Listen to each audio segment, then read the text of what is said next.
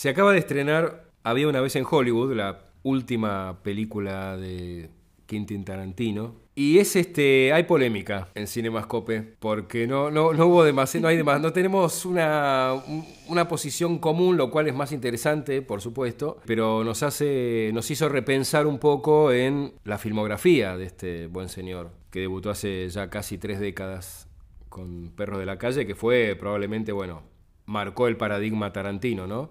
¿Cuánto hay del paradigma tarantino en Había una vez en Hollywood? ¿Qué, ¿Qué les gustó? ¿Qué vieron que ya habían visto en otras películas? ¿Qué esperaban que no sucedió? Vi más que nada la cinefilia, pero después no vi tanto Tarantino. Por, por lo menos desde el guion sentí que, que no pasaba nada, cosa que en, otras películas de él ya desde el principio te, te pone como en un lugar de, de, de tensión, de espera, de, de que pasen cosas todo el tiempo. Y acá sentí que pasaba, pasó mucho tiempo hasta mm. que pasó algo. Mm. La violencia de Tarantino, que, que, también siempre fue muy criticada y demás, no sé, no quiero spoilear tampoco, pero arranca tarde en la peli, ¿no? Digamos que todo eso de, del amor al cine y la, la, cinefilia está en todas. O sea, eh, hay una cosa muy eh, remarcada y quizá es como que él instauró su propio cliché, ¿no? De la referencia y de la lista de cosas mm. que le mm. gustan, o la lista de cosas que él miraba cuando era, era chico, chico, cuando trabajaba en el videoclub y toda esa, esa especie de, de, de, mitología que él mismo fue construyendo ¿no? con los años sobre su, su, carrera. Pero acá no la viste más reforzada, como más eh, regodeándose de eso. No, no, no más que Por en ser otras. en Hollywood. Digo. Sí, pero no más que en Pulp Fiction o no más que, que eh, incluso en Dead Proof. Eh, eh, o, o, que en otras películas. Bueno, a ver, eh, los western, los dos western que filmó eh, Tarantino en los últimos años, son eso, son mm. una, una, constante catarata de, de, referencias y de guiños al cine, al spaghetti western, que es el mm. que le gusta a él. Por eso se menciona mucho el spaghetti western acá, en esta nueva. Eh, porque tiene que ver con una, con, con una obsesión de él. Él, de, de, hecho, dice que quiere hacer otro western y retirarse. Mm. Primero iba a ser 10 u 11 y retirarse. Ahora van a ser, le queda un western, porque él dice que un director de western tiene que tener tres hechos. Y él se quiere considerar un director de western, así que probablemente la próxima lo sea. Yo creo que lo que le pasa a esta última película de Tarantino es un problema de guion. El guion no es tan sólido como las otras películas, las anteriores. A, eh, a, diferencia de las películas anteriores, acá hay un giro cerca del final. En las otras películas hay, hay múltiples giros. Sí, sí. Creo que viene por ahí lo que antes decía de lo del guion. Y en ese sentido esta es como la película más lineal. Uh -huh. claro. no, no, no, vemos no va y viene. No, no, y no, no va y viene y, y tampoco hay cambios de rumbo. Mm. Como en un montón de películas de él. Exacto, sí. Que son las películas que obviamente creo que coincidimos, más, más atractivas uh -huh. no son a nosotros. Y quizá tenga que ver eso con, el, con la elección de el, el, del desarrollo narrativo, digamos. Con esta cosa de que tenemos la sensación de que tarda en dispararse mm. la trama, ¿no? Este, la, la, el, a ver, el interés dramático que pueda tener, eh, que, tiene, que tiene Pulp Fiction, está años luz de lo que sucede sí. acá. Más allá de que uno puede decir tal me gustó más que tal, tal es mejor que otra, hay un hecho casi este, indiscutible en cuanto a que la progresión dramática en Pulp Fiction, en parte por la estructura del guion y en parte por eh, el, el, el, impulso de, de, del joven, del, del enfant terrible que tenía mm. este, Tarantino cuando hizo Perro de la Calle con premio en festivales, este, más allá de que, bueno, le podamos decir que era una película copiada de otra, a, a Perros de la Calle, o que estaba basada casi excesivamente en otra película muy similar. Pero, Decí cuál es la película. No, no, este, bueno, hay una... es, es, es, no, es, muy claro, hay este, el film eh, de Ringo Lam City on Fire, como bueno, el, el título internacional, que es de unos años antes, tiene prácticamente la misma estructura, prácticamente, prácticamente no. Tiene los, los personajes centrales de traje negro que van a, a- que, realizan un asalto, que después escapan, que matan mucha gente en el medio, que tiene un conflicto al final. Los Es lo nombres de colores también, ¿no? Creo que también estaba inspirado ahí. Eh, no recuerdo. Que ese cada dato. personaje tenía un nombre con un color. Sí, señor blanco, señor Claro, naranja. Eso, eso en, en perros, sí. En perros. No, no, no recuerdo si en la original sucedía lo mismo, pero hay escenas que son calcadas. De hecho, bueno, los videos pueden verse, están en, en YouTube y en otras redes, que se pueden ver las comparaciones entre eh, Perros de la Calle y City on Fire. Pero Quentin no la vio. Él dice que él dijo en su momento, cuando le- todavía le preguntaban por eso, porque ya después empezó a hacer algo que no se podía preguntar en las conferencias de prensa, en las entrevistas, porque se molestaba, bueno. Él decía, él dice, en su momento dijo que no la vio. Eh, bueno, y Ringo murió hace muy poco sin el reconocimiento explícito de Tarantino de que había tomado muchas cosas de, de así. Eh, pero eso no, no quita que sea un, un film que incluso mejoró al original, porque algo, una característica de Tarantino es que ha tomado cosas de, de decenas y decenas de películas, algunas las captamos, otras no, y en todos los casos ha mejorado escenas, que es una característica muy difícil de lograr. ¿no? Bueno, eso es lo, que- lo que lo convierte en un gran director. Todas las influencias él las pone ahí, Mm. delante de cámara. Y sí, es como decís vos, las mejora rotundamente. Mm. No soy un especialista en el spaghetti western, pero uno cree que es un homenaje bastante digno el que le hace. Por supuesto, incluso mejor filmado probablemente. Y que lo revisita, o sea, sí, sí. constantemente está yendo a lo del spaghetti western, mismo en la última película. Claro. Hay un dato interesante acá que es que es el en Pulp Fiction, que creo que es la que más referencias tiene a, a otras películas, más allá de las dos Kill Bill juntas. Que en ese caso, si las uniéramos, sí, ¿no? Son decenas y decenas. Pero en el caso de Pulp Fiction, es interesante porque una de las escenas centrales de- del film, que es el twist que bailan Uma Thurman y, y Travolta, está basado en una película de eh, Jean-Luc Godard, A Banda Apart, que además es El nombre de la productora. el nombre de la productora de las primeras películas de, de Tarantino. ¿no? Y me animo a decir, con todo el amor que le tengo a Godard, que logra transformar una escena que era brillante, brillante en el, en el film de Godard, eh, con más protagonistas, con más participantes además, la transforma en algo icónico de la historia del cine. total. Porque realmente este, esa escena de Pulp Fiction, como casi todas las secuencias Sí. de Pulp Fiction, están ya en la historia de las mejores secuencias o más recordadas secuencias del cine. ¿no? Y de esa manera también vuelve icónica a la escena de la película de Godard. Exactamente, Mm. a través de la Eso- referencia. Eso es grandioso. Sí, sí, sí, sí. A mí lo que me pasa con Pulp Fiction es que hay algo que maneja con una ma- maestría indiscutible Tarantino, que es la charla banal Mm. previo a un acontecimiento de envergadura. ¿No pasa eso cuando están discutiendo los personajes de Travolta y. Samuel Jackson? Sí. Si es lo mismo un, mansa- un masaje de pies a la novia de otro que el sexo oral Sí. y están por reventar ese departamento con los, con los merqueros. Mira, eso, eso iba, iba a sumar con respecto a Había una vez en Hollywood, que también, por supuesto, que tiene sus diálogos banales, como, como en todas las películas de Tarantino, que necesita tener como esos diálogos. A mí en, en Había una vez en Hollywood no existe el diálogo banal para que, que, que antecede a una gran escena. Exacto. Bueno, en, en Perros de la Calle, nada menos que la primera escena antecede a toda la locura que sucede después, ¿no? Ese diálogo delirante sobre Madonna. La- like a. Y las Claro, propinas, las propinas de sí. La Buscemi. propina también. Ahí hizo una diferencia además con la original, con aquella película de, de Ringo Lam, que donde eso no sucede, porque él le puso su impronta en, en los diálogos, de hecho, los diálogos tanto en, en- en esas dos primeras películas fueron fundamentales, y hasta fueron fundamentales en algunos breves momentos de, eh, del crepúsculo al amanecer, que es de esa época, que es de Robert Rodríguez, pero que Tarantino influyó muchísimo en la producción de esa película, no solo porque es uno de los protagonistas junto con George Clooney, sino que fue parte del armado de- del guion y de los diálogos.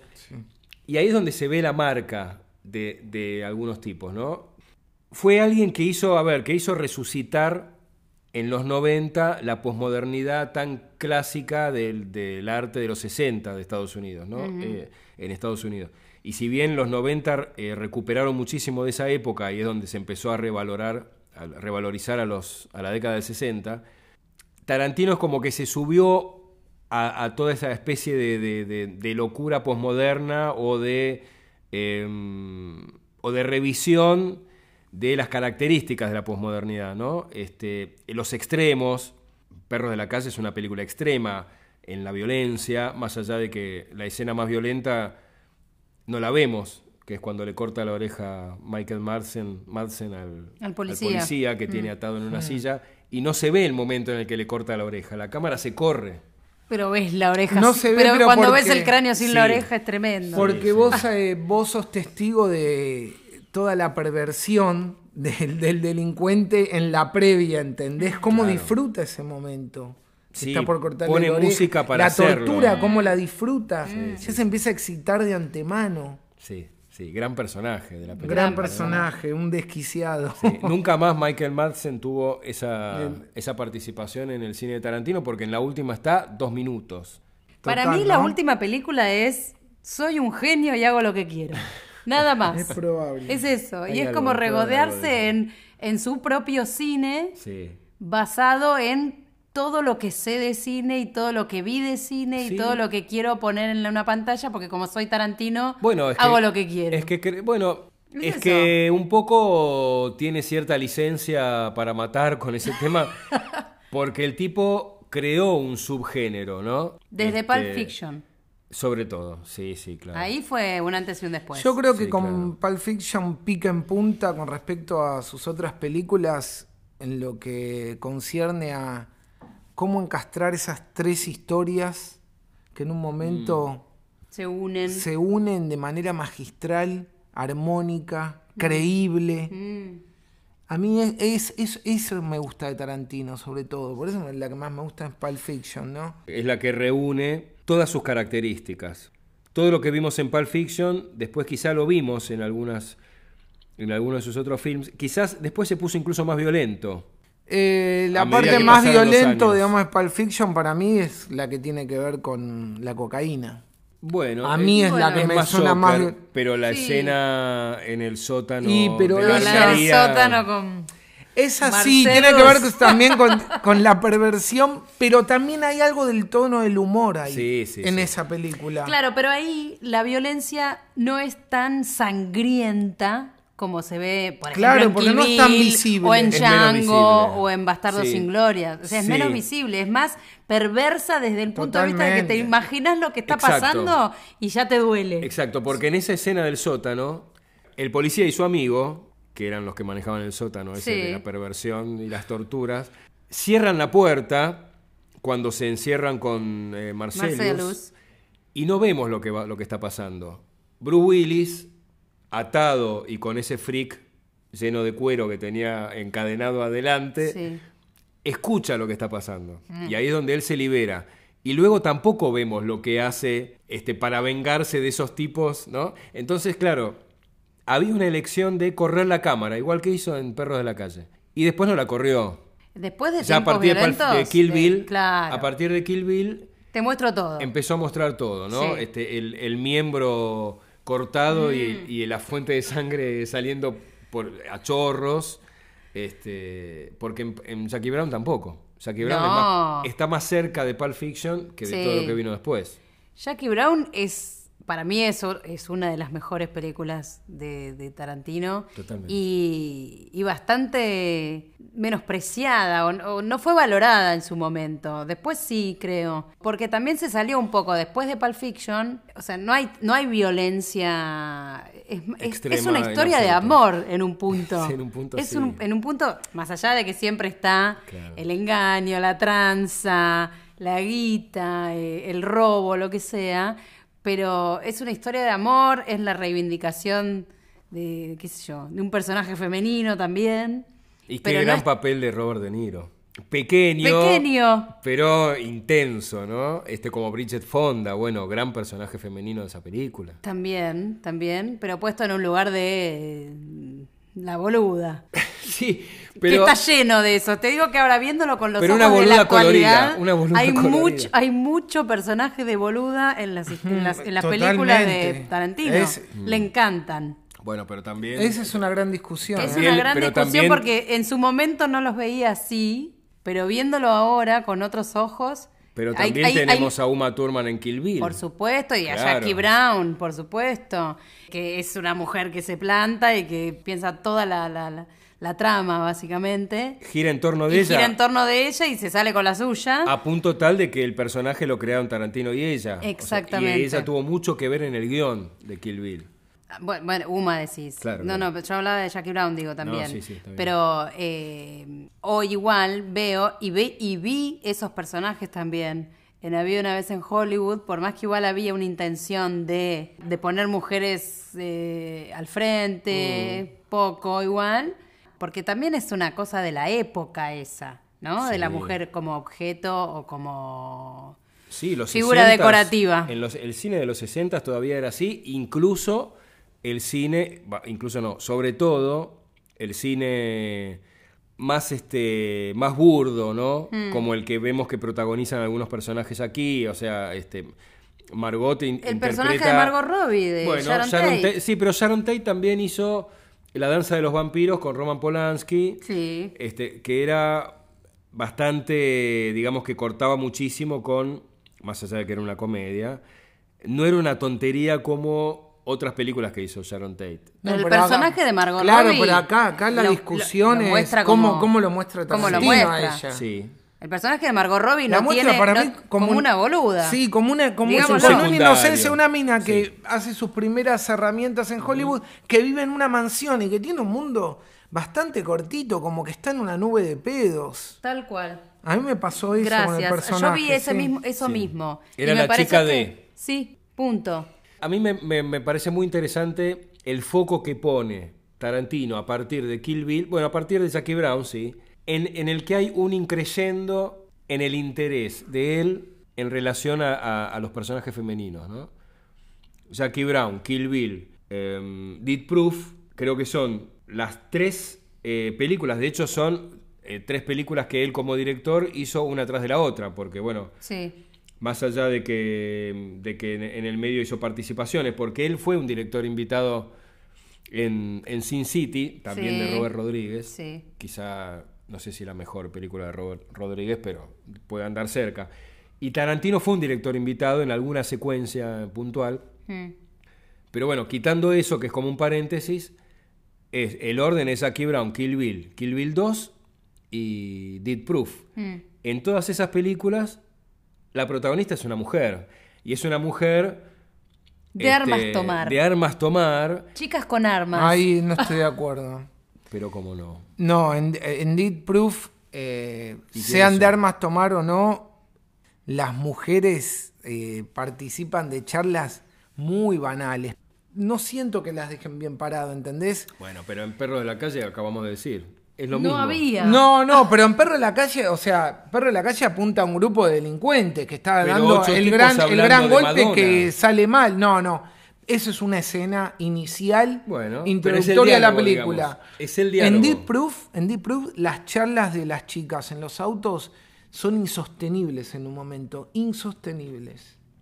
Y la, y la gran preocupación, ahora estoy pensando, es si va a venir el noviecito que tienen, sobre todo el primer grupo de chicas. Esa es la gran preocupación. Mientras están en ese bar como a medio camino, rutero, Pero tomando esa última algo. media hora, señor. No, no, no, hora. no. La última media hora, eh, o sea, eh, el gran acontecimiento es la persecución entre los autos que eh, filmada de manera No magistral. es una explosión, pero eso es una explosión y absoluta después, de cine. y después como la venganza femenina, o sea, para mí no, no salva todo lo anterior, que es unas charlas insoportables, insoportables.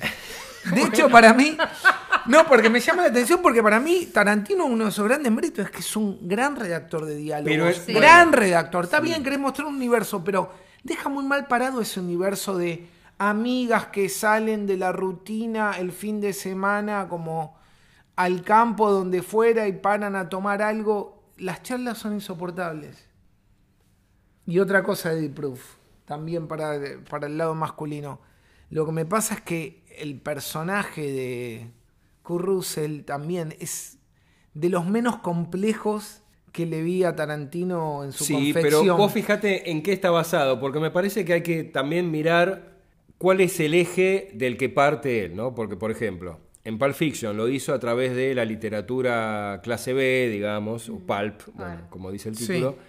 Pero a partir de ahí se disparan todas las referencias o las referencias que él eh, hab- habrá considerado en ese momento que sí o sí quería poner en, en juego en el, en el guion, empezando desde el punto de vista de los de- del elenco con este, John Travolta, que la aparición en ese momento, estamos hablando de hace 25 años, la Lo aparición de rescató Travolta del olvido. en Sí. el cine Para era no solo un eso, rescate. y lo hizo actuar muy bien. O Muy sea, bien. el mejor papel de su Está carrera. Sí, Cuando, cuando está Se drogado. convirtió en meme. Cuando, dro- cuando drogado va a buscar a- al personaje de Uma Thurman. Sí, sí, sí. Y, y termina. Es increíble Es que se genial. sienta en los primeros minutos que él está en Babia. Son Claro. magistrales. Es que hay algunas. A ver, el- cuando volví a ver Pulp Fiction para, para este diálogo que íbamos a tener, eh, no- comprobé algo que te- venía, lo, lo tenía dando vueltas en la cabeza y es que no hay ninguna secuencia, no digamos escena, pero ninguna secuencia de Pulp Fiction que no sea icónica. No.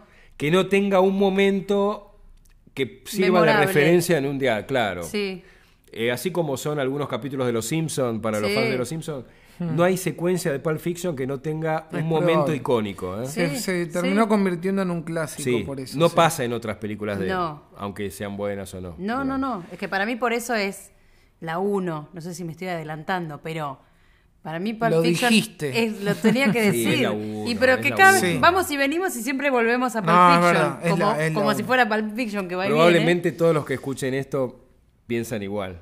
Es, Es la que una. es uno. inevitable. Es la película que, además, dijimos hace minutos, marcó, eh, digamos, el cine de Tarantino siempre está, siempre cuando hablas de, cuando vos empezaste y dijiste qué vieron de Tarantino Mm. en Había una vez en Hollywood, y yo primero pensé en Pulp Fiction y busqué como referente, Exacto. como patrón, esa película.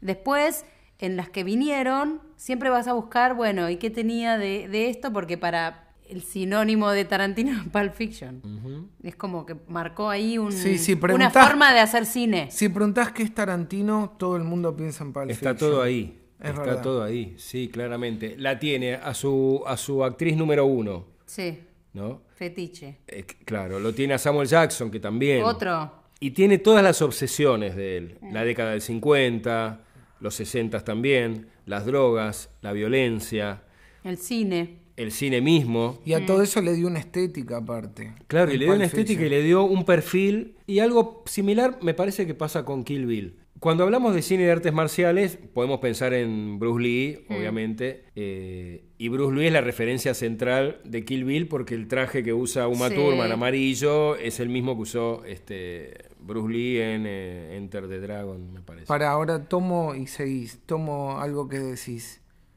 Qué mal que lo deja parado Mal.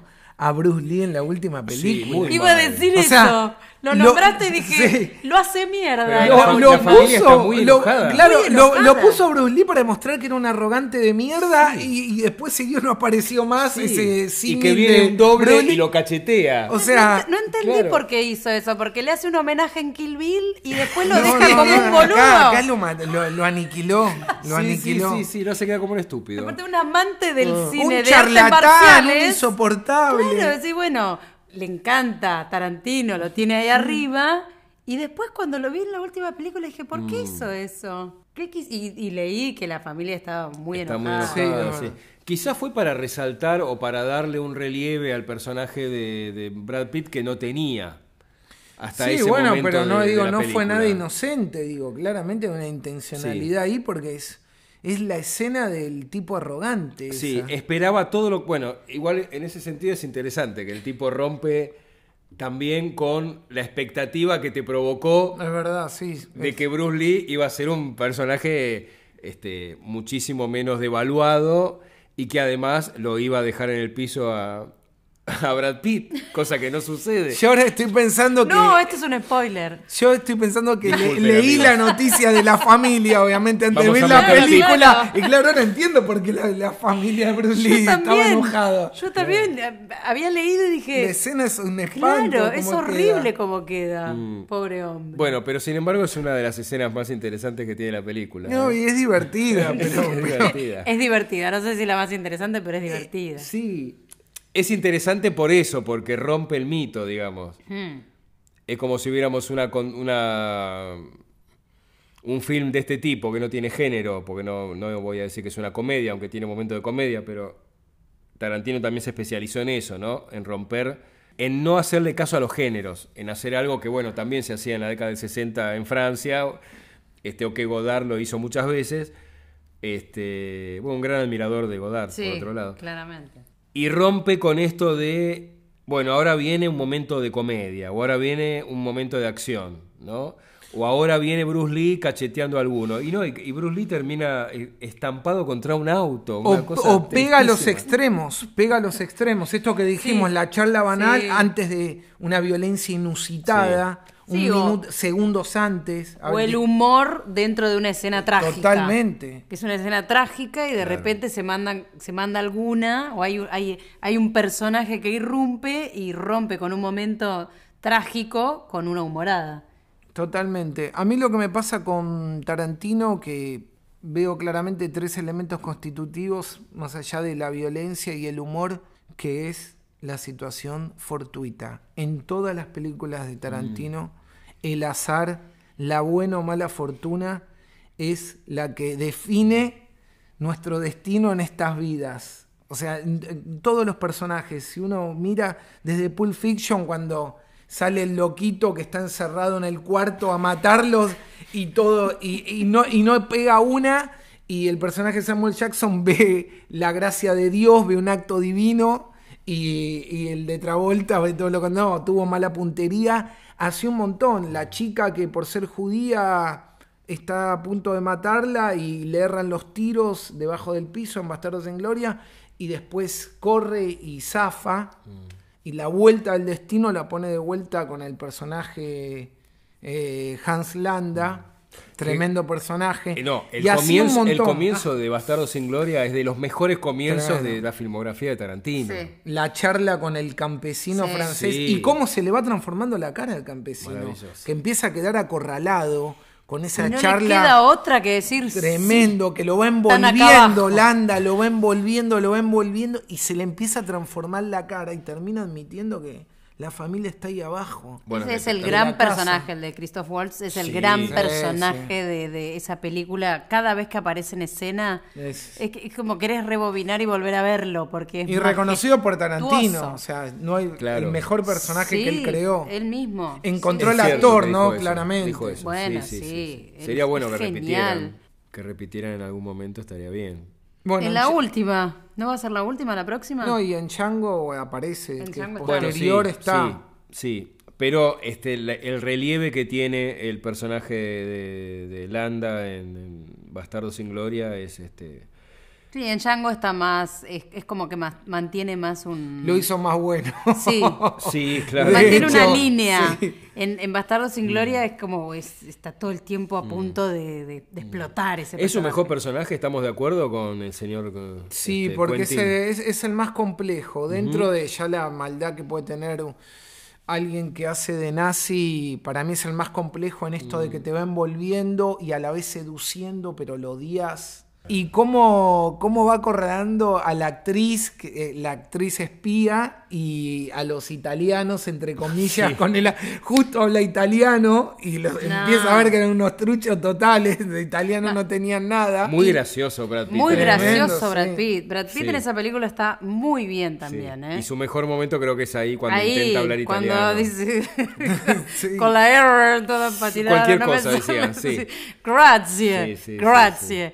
No, Sí. eh, la escena que está eh, Hans con Joshana, que comen el strudel los dos solos, Sí, también es tremendo. majestuosa.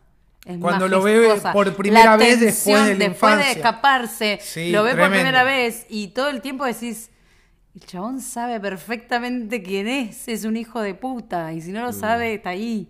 Sí. Aparte esa escena es memorable porque cuando lo ve y lo reconoce, lo tiene como atrás y arriba. Ella Mm. está sentada. Exacto. Y cómo también se le transforma la cara y a la vez la- la pilotea. Y cuando se va el tipo y ella libera, es, es muy buena, esa escena Mm. es genial, esa película es muy buena. Bueno, y otros personajes que podríamos este, rescatar. Me parece que The Bride en Kill Bill es un enorme personaje. Sí. No solo por el desarrollo, por el trayecto que, re- que recorre. Pensemos este, linealmente lo que es el recorrido de ese personaje. Y es muy denso todo lo que, lo que atraviesa. Este, desde que este, embarazada se casa, la asesinan en el casamiento, eh, termina en coma, abusan de ella habiendo estado en coma porque es algo de lo que se entera cuando se despierta Sí. y escucha el diálogo de, de ese enfermero reventado que le alquila el espacio, de, entre comillas. Digamos que Este, tenía razones para vengarse. Claro, claro. Y todo lo que sucede con ese personaje es un recorrido que realmente hasta se escapa de, de- de- de abajo de la tierra. Esa escena, ¿Recuerdan esa esa escena escena es de Kill Bill tremenda. 2? De ella en- enterrada viva. pero es- es inverosímil, pero al mismo tiempo a mí me generó una claustrofobia Ah, tan sí, fea. sí, Es angustiante. Es angustiante y, y cómo está resuelta, qué sé yo. es- es- Desde el absurdo. Desde el absurdo, desde lo bizarro, que Claro. decís imposible, Claro. e incluso hasta, la salida. Es, es Sí, una claro. película de zombies. Es su Pero- gran personaje femenino de Tarantino, sin ninguna duda. lejos. Sin ninguna duda. Lejos, Lejos. femenino. sí. Femenino, sí, después. Aunque Jackie Brown, yo te pero diría igual que le obviamente falta. que le falta, porque es, es- es- tiene como otra carga, que no es la misma que vive Uma Thurman durante esas dos películas. Pero el personaje de Jackie Brown a mí también me, Sí. me parece como que también tiene todo un recorrido de, de una inteligencia incluso, de, de cómo arma toda la trama para salirse con la suya. Mm, Bueno, algo similar eh, sucede en Los Ocho Más Odiados. El personaje de Jennifer eh, Jason Leigh, Sí.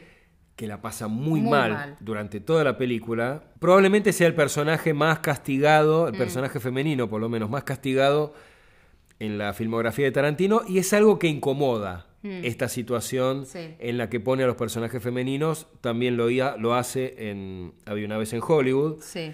Estrenar Sí. esta película con la misma violencia que venimos viendo desde el principio de la era Tarantino, pero ahora hay cosas que te hacen ruido. A mí personalmente, revisitando películas de los 90, había situaciones, diálogos incluso, que por supuesto los veía con esos ojos, ¿no? Sí. Pero digo, hoy no sé si estaban buenos esos diálogos. Sí, ¿Entendés? sí. a lo que voy. Conte- y lo ver, mismo con la violencia, sobre todo en esta, bueno, de Hateful Eight, que no es tan, tan para atrás, pero era otro momento. Sí, pero poniéndolas en contexto de hoy, digamos que, bueno, hay que repasar toda la historia del cine Claro, y nos vamos a encontrar con un montón de situaciones obvio. Sí. in- imposibles de realizar hoy. Por eso tampoco me parece que sea un motivo para pegarle. No, claro. Porque, porque sí, lo pensé cuando lo vi, sobre todo en la escena final de Había una vez en Hollywood, Claro. digo, le van a caer ahí. Pero bueno, hay que ponerse también en, en ese momento de Hollywood en el que él está ubicado, en el 69. Igual, podría haber elegido otra cosa. Sí, yo creo que ahí quiere ser bastante fiel con la época y con un cambio de paradigma en Hollywood que es, terminan los 60, es como el fin de la inocencia, Sí.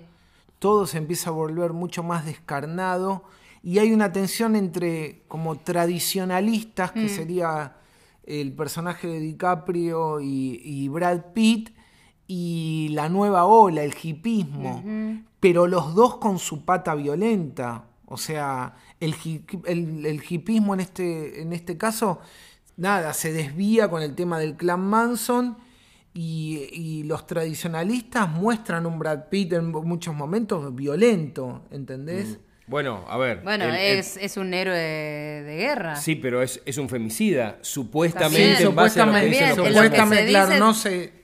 Se Está que- sugerido sí. diciéndolo a eso. Sí, sí, Es- sí. es- Ese es nunca un se ve. No está claro. comprobado, Claro, pero no- todos dicen que... Es un gris que tiene la película, es uno de los varios grises que tiene. No sé si tiene un gris, porque es como fu- funciona como rum rum de la gente de Hollywood, ¿entendés? Viste como que en el set de filmación Claro, dicen, dice che, eso, pero para que mató a la mujer. Claro, pero si vos después, eh, después de este spoiler, si vos después decís... No, no, pero si no, no, no, no, no, no, no, está bien, ya sé. Pero quiero decir, de si vos después mostrás a ese personaje del que decís eso siendo violento, medio que terminas confirmándolo. Sí, la verdad. ¿Entendés? Ahora no voy a spoilear nada. Sí y no. ¿Por qué Sí. no? Porque Nah. lo que pasa es que cuando él es violento, es pinchado por una situación violenta previa. ¿Se entiende lo que digo? No, a ver, ¿Entendés? sí. Claro, o sea, el Lo que tipo no, tuvo una discusión de tránsito y rompió el auto del, del otro que lo puteó. Sí. Casi como una defensa Personal. personal. En el- sí, sí, en la escena Entonces- esa que estamos hablando, sí. Es imposible hablar sin spoilear, chicos. Estamos con una No cautela. se puede, no se puede. Bueno, eh, También es escuchar cierto acá. Ya que- spoileamos no, no, sí. todo, igual. Sí, sí, sí. No, no, igual Dejen de escuchar el acá. final, contemos el final. Bueno, pero digamos. El tipo, el tipo se dice todo el tiempo que es un, es un femicida. En un momento se muestra una escena en la cual él está solo en un barco con la que parece que es su mujer y que la muestran como alguien inaguantable y se corta la escena Sí. y dan a entender que bueno que pasó eso que se decía que pasaba. Ahora, Esa escena me pareció malísima. Yo no lo veo, no, no lo vi tan claro, ¿eh? No digo No, que no, yo vi esa escena es y dije, errónea esa interpretación. Si él quiere justificar, pero si quiso justificar. no, que- no, no, no creo que se quiera justificar que, que alguien mate a su esposa. No, no, eso no, no. no, justificar, pero decir, ah, como es insoportable, se Por merecía eso, que le pegara. No, no, Por yo eso. digo que no lo Eso veo me tanto pareció como- horrible. como- Horrible. Yo no. No. lo veo tanto que esté sugerido eso que estás Sí, diciendo. no, no, no, Sí, yo para mí es concreto. ¿eh? No, No, por No, no, no, no, pero es concreto, es concreto que lo muestra con ese fin. No, a ver, con el fin. De que eh, vos pienses que, que después de eso sucedió. sucedió. Pero Sí. bueno, me parece que lo interesante es esto que con lo que juega todo el tiempo Tarantino con sucede pero no te lo muestro, eh, le corta la oreja Sí, pero no sí. te lo muestro, la mata a la mujer pero no te lo muestro. Él resuelve este tema, decimos, si es violento o no, en el sentido de que muestra lo que había dicho antes a esas, a, a esas dos especies de bando muy violentos. En algún momento los, do- los, las dos maneras de entender la vida se vuelven muy violentas.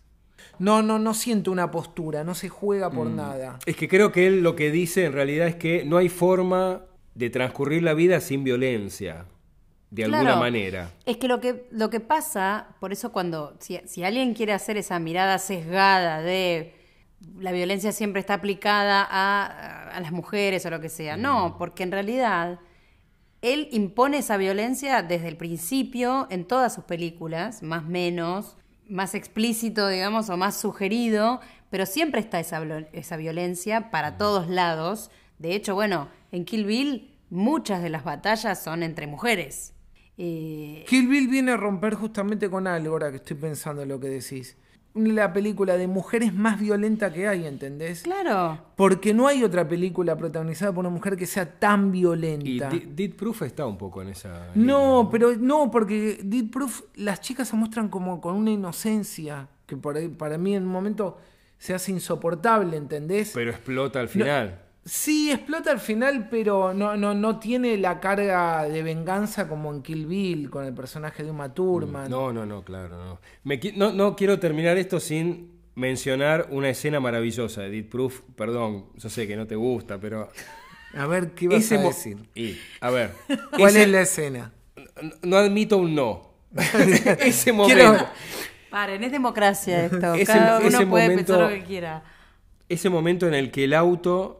El auto en el que van las chicas. Sí, sí, la- Choca. el primer grupo de chicas, Sí, digamos. sí. Y a una de ellas que tenía la pierna este, fuera de la ventana del auto, la pierna sale volando en el choque. ¿Cómo le gusta eso? Esa escena está filmada desde cinco, cuatro o cinco puntos de vista distintos. Eso es maravilloso. No, la- no, nunca el, lo había hecho. El choque es, es tremendo, es, es conmocionante para el espectador, o sea, te pone la piel de gallina, estoy de acuerdo.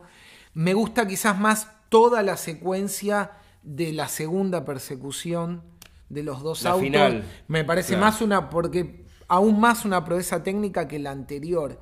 Pero sí es verdad que lo que te genera como espectador el primer choque es espeluznante.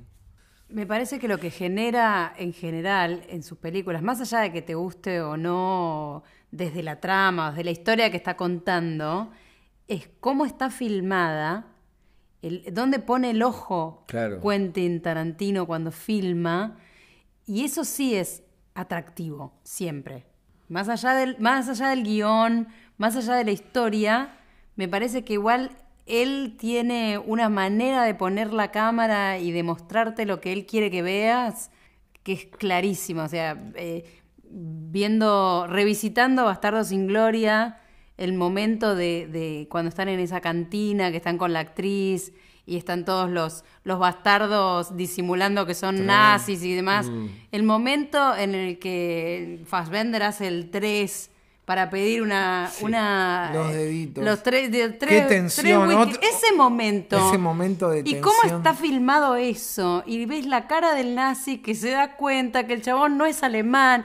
Y- pero ese Que es, sabés es que- un instante, ¿eh? es un instante. que y es falta un segundo para que explote todo. Ya o está, sea, se ya dio está. cuenta. Ahí se dio cuenta. Y toda la escena anterior fue al pedo, digamos, to- todo, todo el acting de, Sí. de todos fue al pedo por ese momento. Y es genial como él pone esos pequeños detalles en esas escenas. Por eso digo que me parece que igual, más allá del, del guion, en casi todas sus películas, él encuentra esos momentos de, de- de cómo pone la cámara. Técnicamente el tipo es indiscutible en el sentido de que no vamos a poder decir nunca que no filma bien. Hablamos poco de Django, que es, además de que es un, un western muy bien filmado, incluso mucho más que un spaghetti western. Es mucho más que un spaghetti Pero western. es un spaghetti western. Sí. ¿eh? Está montado, digamos, sobre la idea del spaghetti western, pero va mucho más allá en producción, en, en- en recursos fílmicos. Este, Es o sea, que, la no, y recursos el económicos, porque Sí, el espagueti western, una de las Se características, claro, se hacía con dos mangos. Acá es impresionante el nivel de producción. Sí, nada que ver. Pero además de eso, es una película que puso a, a DiCaprio como además este, como, como un actor tarantino. Y además se metió con el tema racial que lo venía tocando muy por arriba Tarantino en las películas, ¿no? Muy por arriba. En este caso, bueno, en Jackie Brown apareció, pero acá es como que se hizo carne y sangre, literalmente, porque las escenas son... este, hay una coreografía de la violencia que Tarantino siempre puso en, en escena, que la, la llevó al paroxismo, digamos, con Kill Bill, y que en el caso de Django, es, es curioso, es interesante lo que hace, cómo juega con la violencia este, desde el comienzo de la película hasta el final, ¿no? Sí, Como también que se va acumulando expectativa de violencia y explota. violencia y también la venganza, Mm. otro de los grandes tópicos de Tarantino. Siempre porque venganza. desde Perro de la Calle, cuando Harvey Keitel le mete el tiro final a, a Tim Roth, eh, lo que hace a, mm, sí, a Sí, Tim Roth, Roth. lo que Sí. hace es eso, ¿no? A causa de una confesión. Una venganza rápida, digamos. Sí, a causa de una confesión que para él termina siendo una decepción Claro. Para el delincuente. Y la- el punto máximo en Kill Bill, ya desde, Del principio. desde el comienzo, ¿no? La venganza es un plato que se sirve frío. Sí. Impreso en pantalla para que nos quede claro por dónde va la película. Sí, Sí. sí, sí. Los voy a matar a todos. Sin anestesia. Hasta. Bill. Tenemos un. eh, estuvimos discutiendo mucho cómo terminar este episodio y Karin Zavala le va a poner un broche de oro que mm, es una sorpresa, pero la revelamos ya. Creo que durante todo el, el programa dijimos Pulp Fiction, Pulp Fiction, Pulp Fiction. Y creo que para todos es la, peli la película, L-A mayúscula, negrita, subrayado, itálica, de Tarantino. Totalmente. A todos seguramente nos marcó, no hablamos de este tema, pero a todos seguramente nos marcaron los soundtracks de todas las películas de Tarantino porque es un genio musicalizando sus propias películas. Bueno, de hecho dice que escribe los guiones pensando en la música que luego va a ir este, agregando y que luego va a sonar en la película.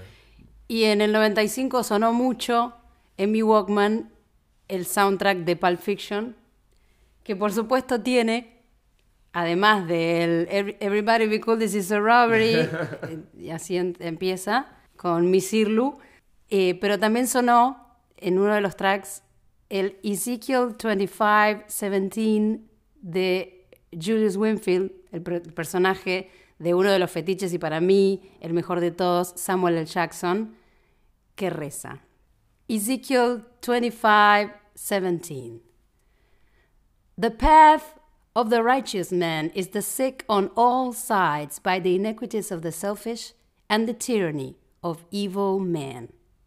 Blessed is he who, in the name of charity and goodwill, shepherds the weak through the valley of darkness, for he is truly his brother's seeker and the finder of lost children. And I will strike down upon thee with great vengeance and furious anger those who attempt to poison and destroy my brothers.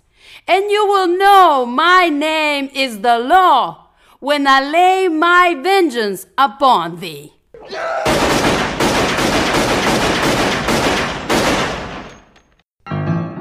Hicimos Cinemascope, Karin Zavala, Franco Alinovi y Daniel Castelo.